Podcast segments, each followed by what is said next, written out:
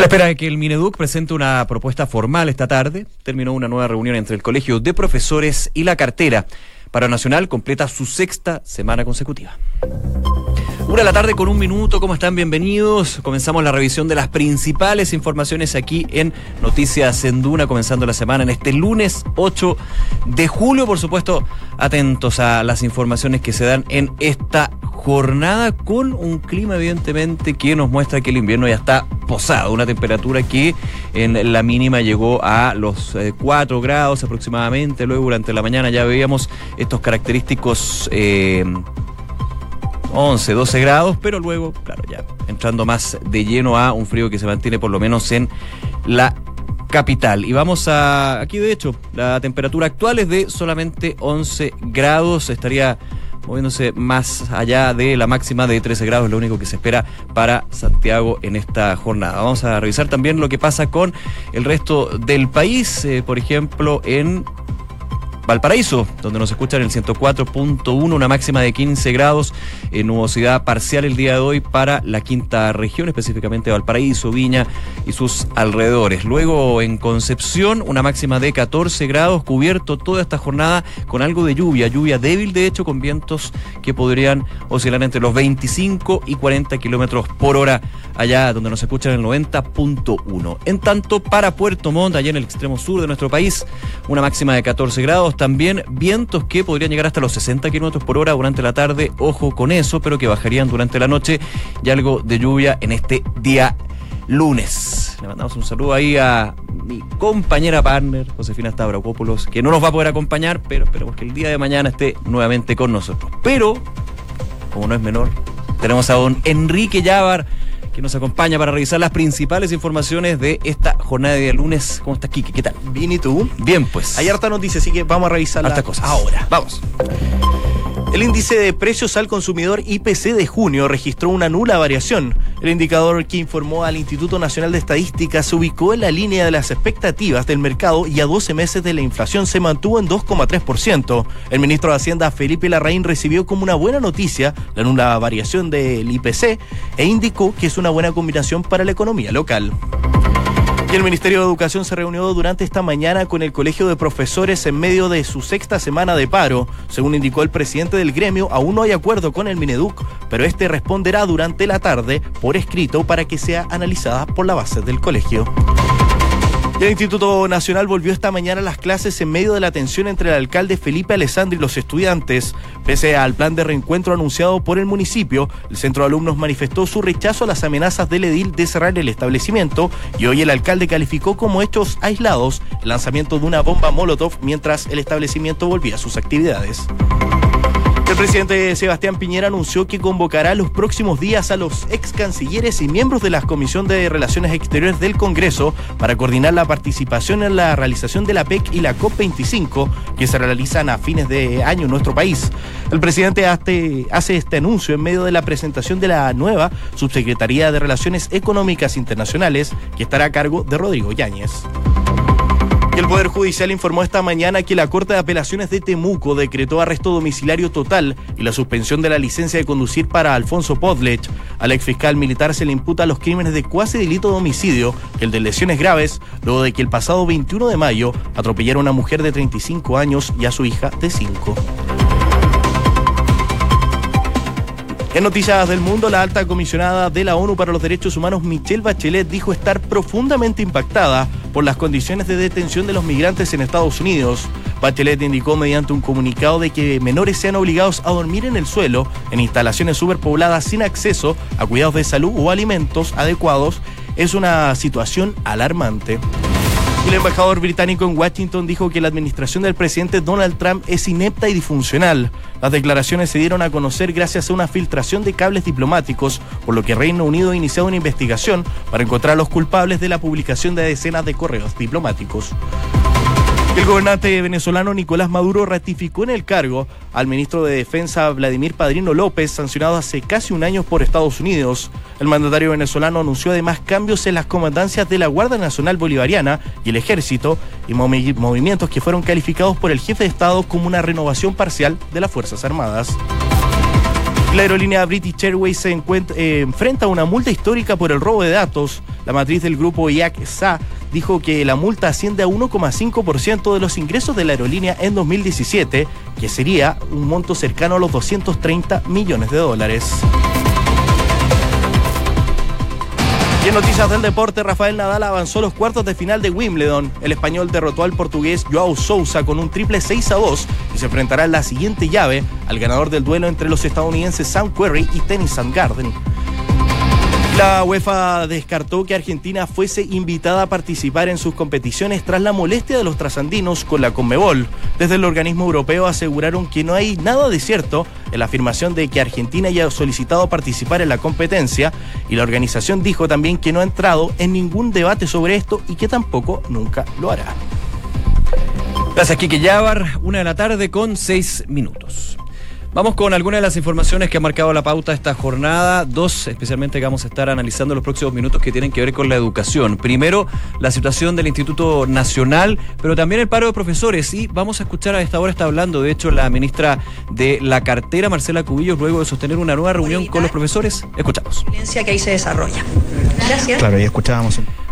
Llegamos un poquito tarde, pero bueno, parte de las eh, líneas entonces que lanza la ministra Marcela Cubillos en dos aspectos. Primero, estaba en el último minuto eh, revisando lo que es la situación del Instituto Nacional, lo vamos a ver a continuación, pero eh, sobre la reunión que sostuvo con el gremio de los profesores, recordemos que el fin de semana se llamaba entonces a esta cita durante este lunes entre la directiva que lidera Mario Aguilar y el Ministerio de Educación, entre ellos el ministro, la ministra Marcela Cubillos y también el subsecretario Raúl Figueroa. La sexta semana consecutiva en que se mantiene este paro de profesores.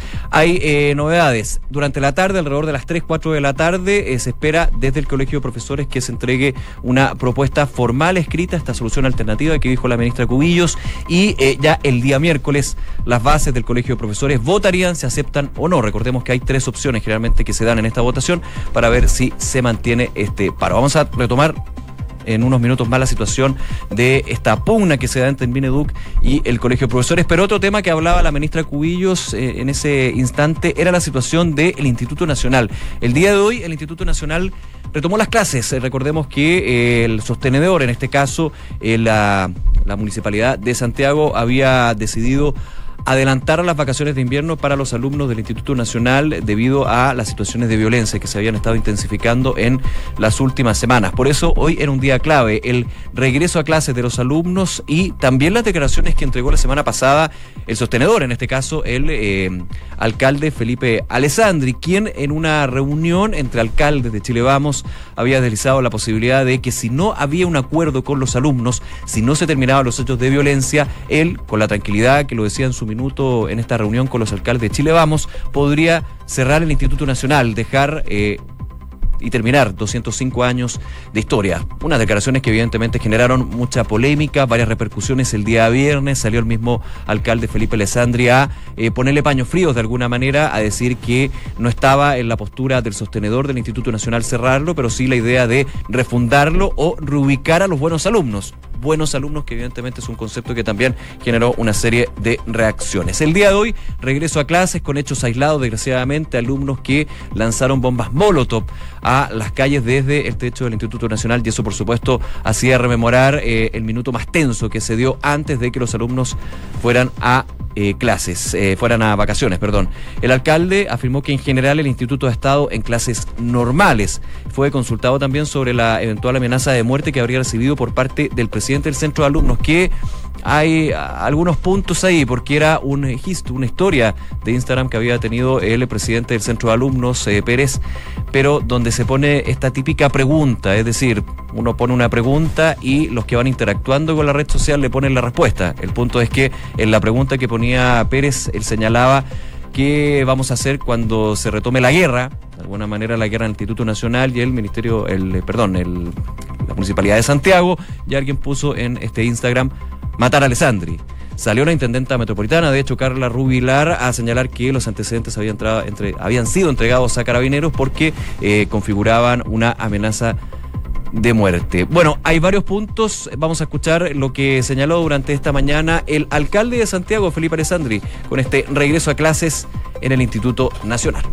Ha sido bastante tranquilo. Han habido hechos aislados esta mañana, pero en general el instituto ha estado en clases normales. Hemos hecho un congreso para más de 700 alumnos en educación emocional. El resto de los alumnos ha estado en clase. Los apoderados se han manifestado, pero en forma pacífica. Siempre existen los desadaptados que lanzan bombas molotov, pero ha sido controlado por carabineros. Lo que queremos nosotros es retomar las clases, que este segundo semestre sea un semestre de reencuentro, donde los alumnos puedan ir a clase en forma normal. La comunidad del instituto es de cerca de 4.200 alumnos. Y frente a eso, nosotros como sostenedor hemos hecho todo lo que está a nuestro alcance en las declaraciones del alcalde de Santiago habla de normalidad, del regreso a clases, pero la tensión se mantiene por estos hechos aislados que se dieron durante la mañana. Lamentable, evidentemente, porque eh, van sosteniendo una situación bien compleja para los alumnos desde ah, dos ámbitos, podríamos decir. Aquellos que encapuchados cobardemente aplican eh, el lanzamiento de bombas molotov y violencia en las calles, pero también la situación que se dio hace un poco más de un mes cuando eh, carabineros, fuerzas especiales ingresaron al establecimiento educacional con eh, bombas lacrimógenas y eso también generó una crítica generalizada con respecto a, por ejemplo, tomar detenido a jóvenes que estaban con un gorro, decían encapuchado para adentro de alguna manera. Así que está súper complejo. Hay tres, tres asociaciones de apoderados en el Instituto Nacional con miradas distintas, pero lo que le comentan a los medios es que la mirada transversal y de consenso es que aquí falta mucho por hacer en términos de infraestructura. Es una de las grandes deudas, los grandes problemas que están alegando los alumnos del Instituto Nacional, también la situación psicológica, emocional que mencionaba el edil de Santiago. Sobre la frase, le comentábamos, la que tuvo la semana pasada, que generó repercusiones, que de hecho le puso paños fríos, el mismo edil de Santiago, Felipe Alessandri, se le consultó durante la mañana y dijo lo siguiente, obviamente yo no quiero cerrar el Instituto Nacional, lógicamente, ¿quién puede quererlo? Pero frente a situaciones extremas, como las que vimos antes de las vacaciones, uno lo pone arriba de y la mesa. Una de la tarde con 13 minutos. Escuchas Noticias en Duna con Nicolás Vial.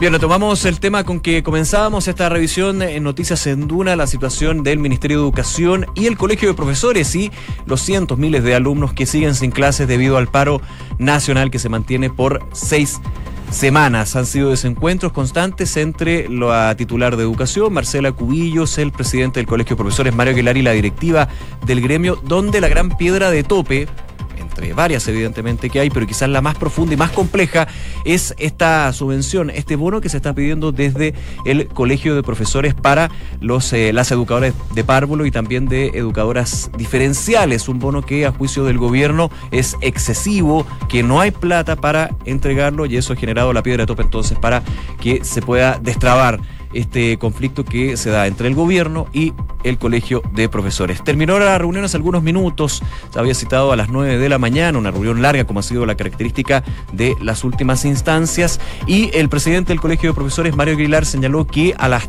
de las 3 y las 4 de la tarde ya el Ministerio de Educación tendría que entregar una propuesta escrita. Él señalaba eh, con algo de crítica de que se habían hablado varios temas, pero que si no hay una propuesta formal escrita que pueda ser pasada a las bases del colegio de profesores, no hay votación y por ende esa votación no se puede llegar a una a terminar con este paro nacional que ya se extiende por seis semanas. Eh, ya el día miércoles entonces, si se entrega, si se cumplen los plazos que ya había establecido el Ministerio de Educación, estaría votando eh, las bases del Colegio de Profesores el día miércoles para ver si efectivamente hay humo blanco en este hecho. Se están esperando los detalles, evidentemente, de cuál es esta solución alternativa que eh, ya adelantaba la ministra del ramo, Marcela Cubillos, para destrabar lo que ha sido esta situación.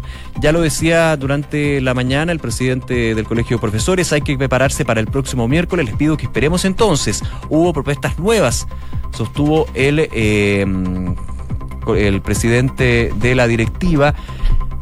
Y eso evidentemente va a depender del detalle. Se ha hablado de eh, la eventual, la eventualidad en este caso, de que se piense en una gradualidad para un bono para las educadoras de párvulo, no así para las educadoras y educadores diferenciales, que eso evidentemente podría hablar, abrir un eh, punto de conflicto. Ha habido eh, postura ante las partes de querer conversar, pero se ha criticado desde el Colegio de Profesores y también algunos parlamentarios de oposición la a, actitud displicente, displicente perdón, que señalaban ha tenido la ministra del ramo, Marcela Cubillos, al sentarse a la mesa. Sin embargo, ya el, el día, el fin de semana se eh, llamaba esta reunión que era aceptada por el Colegio de Profesores.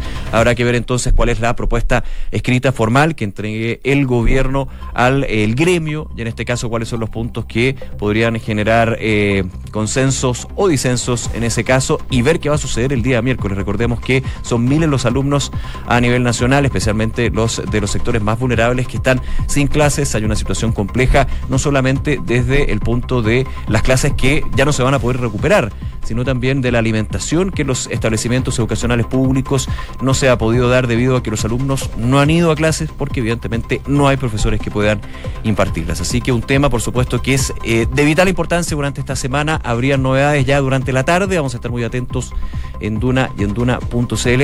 Y el día miércoles, cuando las bases del Colegio de Profesores voten esta, esta solución alternativa, señalaba la ministra del ramo.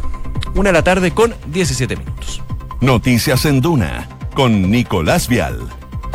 Noticias de la economía que también son parte de la revisión eh, informativa de Noticias en Duna, específicamente lo que entregó el Instituto Nacional de Estadísticas con el eh, complicado IPC. ¿Por qué complicado? Porque recordemos que nuevamente las dudas con respecto a la situación del INE sobre la medición del índice de precios al consumidor, la inflación finalmente, se reavivaron cuando se conoció a través de un documento por transparencia que pidió la senadora Yarna Proboste la semana pasada y hizo público, en que el nuevo, flamante nuevo ministro de Economía, Juan Andrés Fonten, señalaba que no habían indicios suficientes, concretos, que pudieran determinar que efectivamente haya una, manipulación del índice de precios al consumidor, lo que de alguna manera de distinto a las eventuales manipulaciones que dejaba claro el director del INE, Guillermo Patillo, y también el eh, saliente ministro de Economía, José Ramón Valente. Pero ese es un punto punto que le vamos a contar ahora es cómo le fue la inflación durante el mes de junio. Una inflación que mostró una nula variación tras el fuerte incremento de 0,6% que se dio en el mes de mayo. ¿Qué pasa a nivel eh, de, de registro histórico. Con este resultado, que se ajusta a las proyecciones que tenían los expertos de esta nula variación durante el mes, el IPC acumula una variación de 1,6% en lo que va del año y 2,3% en un plazo de 12 meses, es decir, por debajo del rango de tolerancia que fija el Banco Central para la inflación entre un 3% y un 4%. Buena noticia por un lado porque se mantiene nula la variación, no hay cambios, eso sí siempre hay que estar preocupado cuando el nivel de los precios tiene una tendencia a la baja, está la inflación, pero también está el fenómeno de la deflación, eso sí estamos lejos de eso. Así que tranquilidad en ese punto. Pero eh, la buena noticia es que esta inflación del mes de junio permite que la unidad de fomento y todo lo que está indexado a esta unidad se mantenga sin cambios por lo menos durante un mes. Dividendo, otros temas evidentemente que están indexados a la unidad de fomento no van a tener cambios durante los próximos, durante este mes que viene.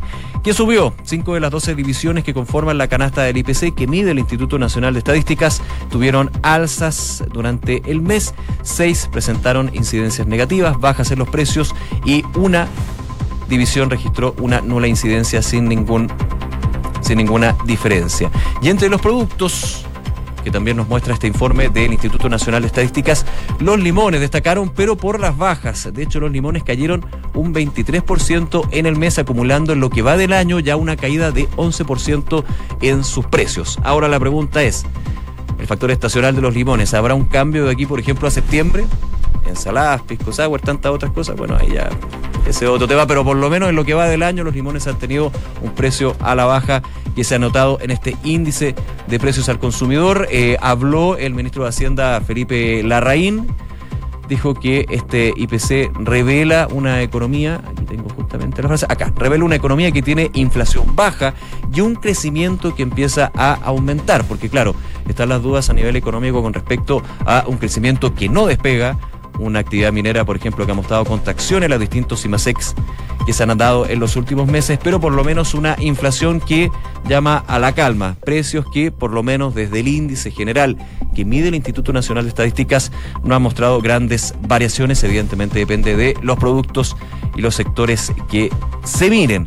El ministro de Hacienda señaló que esta, este IPC muestra una economía con inflación contenida, con una inflación cerca del piso del rango del Banco Central y que empieza a mostrar signos de aceleración tenue, pero existente, particularmente en el sector no minero en el mes de mayo, donde hubo una aceleración importante, donde destaca el sector comercio. Así que buenas nuevas, dice el Ministerio de Hacienda, con una economía que, claro, desde el crecimiento genera varias dudas varios temas a considerar, pero por lo menos desde la inflación está hasta el minuto todo tranquilo. Una de la tarde con 21 minutos. Noticias en Duna con Nicolás Vial. Nos vamos al terreno internacional eh, luego de eh, en dos puntos a lo que son las declaraciones de la alta comisionada para los derechos humanos de la ONU, Michelle Bachelet. Recordemos, la semana pasada se entregó este informe lapidario, contundente, dijeron muchos con respecto a la situación de Venezuela, donde en más de 500 páginas se detallan distintos eh, puntos donde se dice hay vulneración a los derechos humanos por parte del gobierno de Nicolás Maduro. Eso es un tema, vamos a estar hablando, pero antes también hay declaraciones de la alta comisionada que generan eh, reacciones, pero en Estados Unidos. Esto porque la expresidenta de la República dijo este lunes que está consternada por las condiciones en las que mantiene Estados Unidos a los inmigrantes y refugiados detenidos, incluidos y especialmente los niños. Una frase que eh, generó ronchas en eh, Washington, específicamente en la Casa Blanca. Dijo lo siguiente. Como pediatra, pero también como madre y ex jefa de Estado, estoy profundamente impactada porque haya menores obligados a dormir en el suelo, en instalaciones abarrotadas, sin acceso a un cuidado de salud adecuado y con pobres condiciones sanitarias, indicó a través de un comunicado la alta comisionada para los derechos humanos de la, de la ONU agregando lo siguiente, en la mayoría de esos casos, los migrantes y refugiados se embarcaron en viajes peligrosos con sus niños en busca de protección y dignidad y lejos de la violencia y del hambre. Es una crítica entonces que hace la expresidenta de la República de Chile, Michelle Bachelet, en su cargo en la ONU, por supuesto, con respecto a lo que dice son condiciones infrahumanas que se dan en estos campos de refugiados, dice, en las fronteras de Estados Unidos. Recordemos que el presidente Donald Trump ya ha aplicado una línea dura sobre la inmigración, un clave de su mandato y de su plataforma para la reelección en el año 2020, lo que ha generado la crítica de eh, parlamentarios demócratas y también activistas por los derechos civiles. Esa es una parte, pero lo que también ha generado a nivel eh, internacional y también local es este informe que yo les comentaba sobre eh, las violaciones que dice la Oficina de la Alta Comisionada para los Derechos Humanos de la ONU, violaciones a los derechos humanos en Venezuela. De hecho, ya ha generado eh, reacciones a nivel político en nuestro país, porque el jefe de bancada de los diputados de la UDI, Javier Macaya, solicitó para esta semana que la Cámara Baja celebre una sesión especial para analizar el informe de la Alta Comisionada Michelle Bachelet respecto a la situación que se vive en Venezuela. Esto, eh, el jefe de bancada asegura que es de vital importancia que todos los partidos políticos con representación en el Parlamento manifiesten su rechazo más enérgico a la dictadura venezolana, apoye íntegramente el informe de la alta comisionada y la intención del gobierno de poner los antecedentes a disposición de la Corte Penal Internacional. Eh, no es menor porque ya en la semana pasada, cuando se le preguntaba al presidente Sebastián Piñera eh, con respecto al informe de la expresidenta Michelle Bachelet, valoraba criticada de alguna manera, deslizaba una crítica de que había sido un poco tardío su juicio, pero que eh, pedía a eh, la ONU que este informe, estos datos, estas más de 500 páginas fueran entregadas a la Corte Pelar Internacional. Habrá que ver evidentemente si es uno de los puntos o vetas que la Organización de Naciones Unidas opta en ese sentido. El fin de semana también eh, críticas al Partido Comunista que tildó de parcial con problemas eh, de objetividad este informe eh, de la alta comisionada para los derechos humanos de su oficina sobre la situación de Venezuela. Criticaban de que no hubiera una... Eh, reacción o un análisis con respecto a un punto que está establecido en los diálogos de la expresidenta Michelle Bachelet y su informe con respecto a que señala que las sanciones económicas impuestas por Estados Unidos a Venezuela han generado más problemas a nivel social, político y económico en ese país, pero que se arrastran desde anteriores gestiones. Eso es lo que dijo en el informe Michelle Bachelet con respecto a las sanciones económicas que han eh, generado problemas económicos y sociales en ese país. Bueno, el Partido Comunista señala de que no hay una crítica directa a Estados Unidos por las sanciones y critica de alguna manera la, problemas de imparcialidad en este informe que generó la expresidenta de la República, que obviamente a nivel político nacional genera escosor. Hay una oposición que está en parte dividida. Hay varios parlamentarios del Partido Comunista que señalaban que el informe, cuando fue ya hecho público el día viernes, era lapidario, era objetivo, pero la declaración por lo menos de eh, parte de la oposición, en este caso del Partido Comunista, es que es un informe que le falta y eso evidentemente genera también eh, la crítica desde eh, los partidos oficialistas y la citación entonces por parte de la UDI para generar esta sesión especial en la Cámara Baja y analizar el informe de Michelle Bachelet que por supuesto va a generar noticia en los próximos minutos. Así que vamos a estar muy atentos también eh, desde esas dos vetas, podríamos decir, que tienen que ver con la expresidenta de la República, la crítica que deslizó directamente, digamos, a Estados Unidos por la situación de los migrantes y también las reacciones y eh, los cambios o no que está generando este informe bien contundente que se dio sobre la situación en Venezuela y la vulneración a derechos humanos. Una de la tarde, casi con 27 minutos, revisamos las principales informaciones en los siguientes titulares.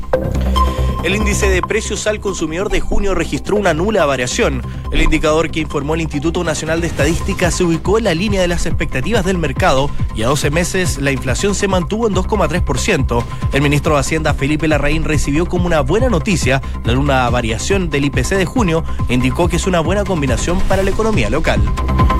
Y el Ministerio de Educación se reunió durante esta mañana con el Colegio de Profesores en medio de su sexta semana de paro. Según indicó el presidente del gremio, aún no hay acuerdo con el Mineduc, que este responderá durante la tarde una respuesta por escrito para que sea analizada por las fases del colegio el Instituto Nacional volvió esta mañana a las clases en medio de la tensión entre el alcalde Felipe Alessandro y los estudiantes. Pese al plan de reencuentro anunciado por el municipio, el centro de alumnos manifestó su rechazo a las amenazas del edil de cerrarle el establecimiento y el alcalde calificó como hechos aislados el lanzamiento de una bomba molotov mientras el establecimiento volvía a sus actividades. Y en Noticias del Mundo, la alta comisionada de la ONU para los Derechos Humanos, Michelle Bachelet, dijo estar profundamente impactada por las condiciones de detención de los migrantes en Estados Unidos. Bachelet indicó mediante un comunicado que los menores sean obligados a dormir en el suelo, en instalaciones superpobladas, sin acceso a cuidados de salud o alimentos y en malas condiciones sanitarias es una situación alarmante. El embajador británico en Washington dijo que la administración del presidente Donald Trump es inepta y disfuncional. Las declaraciones se dieron a conocer gracias a una filtración de cables diplomáticos, por lo que Reino Unido ha iniciado una investigación para encontrar a los culpables de esta publicación noticias del deporte, Rafael Nadal avanzó los cuartos de final de Wimbledon. El español derrotó al portugués Joao Sousa con un triple 6 a 2 y se enfrentará en la siguiente fase al ganador de la llave entre el duelo de los estadounidenses Sam Querrey y Tennis Sam Garden la UEFA descartó que Argentina fuese invitada a participar en sus competiciones tras las molestias de los trasandinos con la Conmebol. Desde el organismo europeo aseguraron que no hay nada de cierto en la afirmación de que Argentina haya solicitado participar en estas competiciones y que esta organización europea no ha entrado nunca en ningún debate sobre esto y que tampoco nunca lo hará.